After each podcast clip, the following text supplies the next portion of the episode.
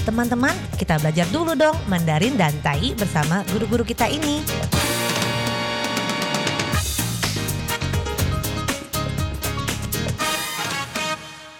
Apa kabar? Tadjahau, saya Maria Sukamto. Tadjahau, saya Ronald. Tadjahau, apa kabar? Selamat berjumpa bersama kami berdua dalam kelas belajar bahasa Mandarin Tai yaitu Taiyu, bahasa Taiwan, dan juga bahasa Indonesia. 在这里呢，您也可以跟着一起学习印尼语。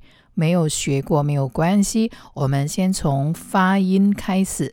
Jadi kalau Anda belum pernah belajar Mandarin dan Tai secara sungguh-sungguh, maka tak mengapa kalau tidak mengerti. 听不懂没有关系 karena kita mulai dulu dari pengucapannya. 我们先从发音开始学起。Nah, baiklah, hari ini kita mempelajari sebuah kata yaitu amplop. Amplop. Dalam bahasa Indonesia, amplop 在印尼文里面呢，这个 amplop 也可以讲成 sampul surat。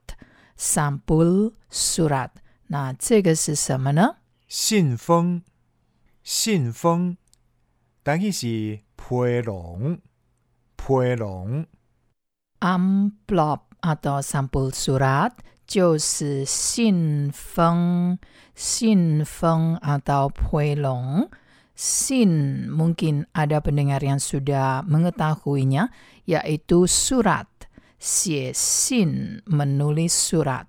写就是 menulis kata kerja 动词。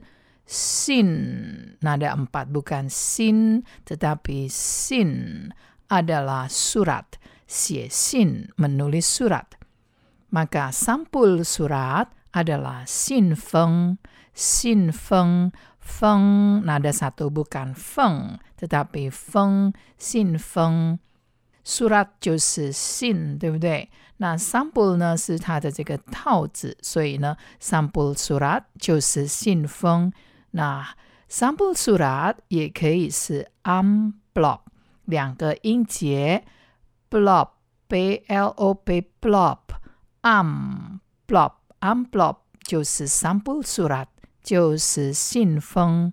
那 baiklah kalau saya mengatakan seperti ini，如果我说 Jangan lupa mengelem amplop dengan benar sebelum pengiriman.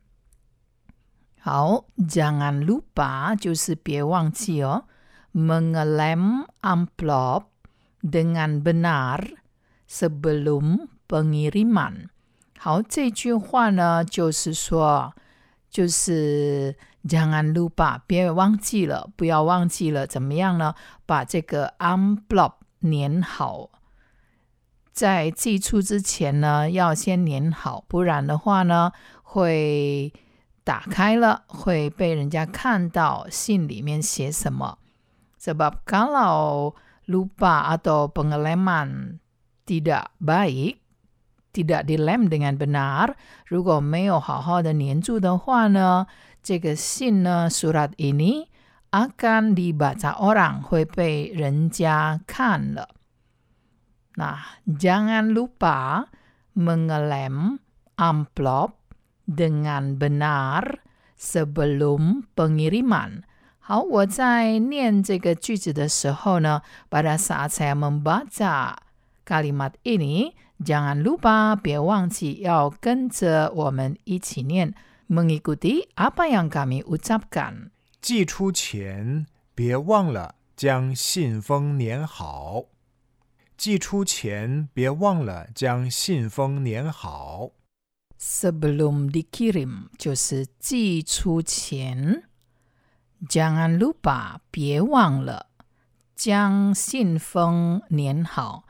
，mengelem amplop dengan benar。mengelem amplop dengan baik-baik.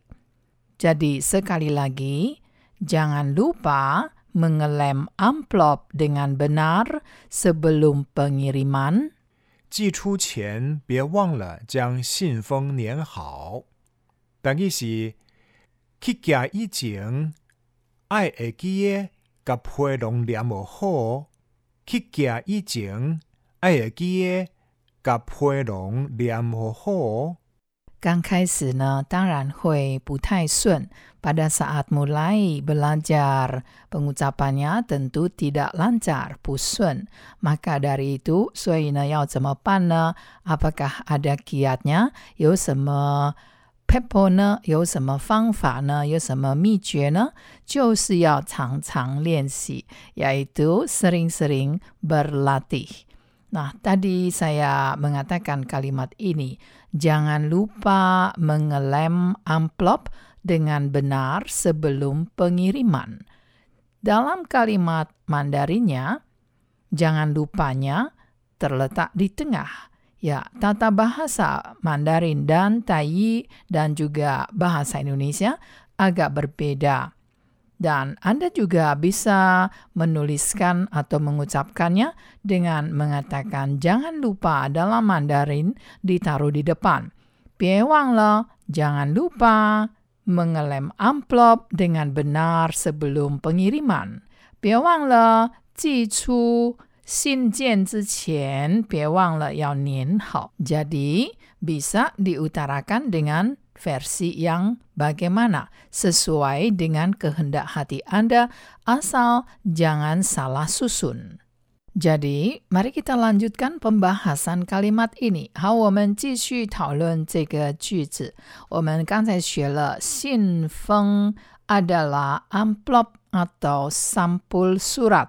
Bahasa Inggrisnya, 英文是 envelope, amplop Sample surat，所以这个 sample 呢，其实可以讲成任何东西的套子，比如说本子的套子啊，书本的套子啊，都可以用这个 sample。sample buku 就是书本的这个套子，它的封套。我也可以说成 buku itu ingin saya sample。buku itu 那本书。Ingin saya sampul，我想把它用一个套子包起来，把它一个套子把它包起来，套起来。我想将那本书套起来。意思呢，artinya saya ingin membuat sampul untuk buku itu。意思呢，我想做一个套子给那个书。Jadi kembali pada kalimat tadi, Omen hui dao ganggang nege juzi. Ada sebuah kata kerja, yo ike dongci jusi nian. Nian adalah merekat. Nah, di sini kita langsung mengatakan lem dan dijadikan kata kerja. Sui ya, kei si lem. Lem, jiang si lem. 那直接将这个 lamb 变成了动词呢，就是加了字首 m e n g a lamb。m e n g a lamb 就是用胶水呢把一个东西粘住，所以 mengelem amplop 就是把信封用这个胶水啊，用这个浆糊啊把它粘好的意思。dalam bahasa Indonesia 在印尼文里面呢，就直接了把这个 lem 这个胶水浆糊呢，加这个字首变成了动词 mengelem，意思呢就是用一个什么胶水啊把它粘住，那等于是 merekat merekat amplop dengan lem。merekat amplop dengan lem 就是把信封用胶水粘起来。那更简短呢，就是 mengelem amplop，那就是把信封粘住的意思，用胶水粘起来。那 teman-teman kita jumpa lagi di lain kesempatan。好，我们下次见喽，三百 jumpa。